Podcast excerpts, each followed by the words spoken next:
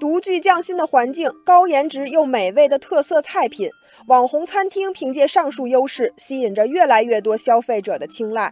不过，来自上海的郝先生却在网红餐厅点都德就餐时受了委屈。原来，因为超过了用餐时限两个小时，他被劝离了餐厅。被劝离时，他点的三十八道菜中还有六道左右没有上桌。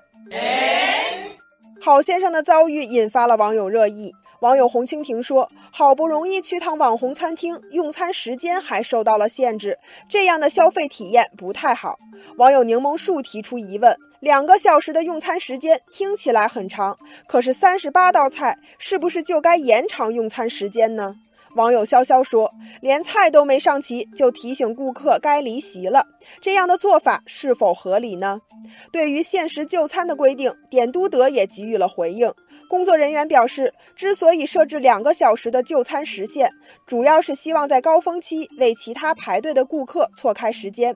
此外，对于超时的顾客，餐厅只会给予温馨提示，并不是一个通知或是命令。其实，规定就餐时限的网红餐厅绝非点都德一家。由于排队过于火爆，不少网红餐厅都设置了用餐时限。当然，大多数的餐厅都强调用餐时限不是强制性的规定。网友一杯花茶说：“我曾经去过一个网红餐厅吃饭，也是限制时间的。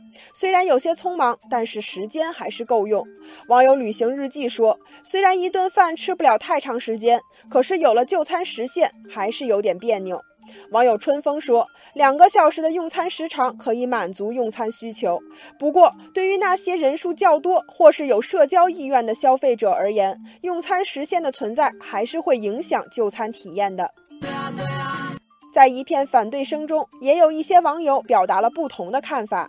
网友珊珊说：“我很理解网红餐厅推出限时就餐，有了这个规定，翻台的效率就高了，排队的人也将拥有就餐的机会。”网友平凡人生说：“我曾经排过一家网红餐厅，四个小时就叫了不到五十桌，拿着号码牌的我在一边瑟瑟发抖啊。”网友天天说，网红餐厅可以尝试在门口设立餐饮柜台，这样可以及时给消费者提供服务。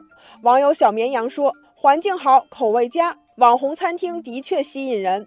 消费者在前往餐厅就餐时，还是要问清楚是否有限时就餐的规定，这样才能心中有数，减少不必要的麻烦。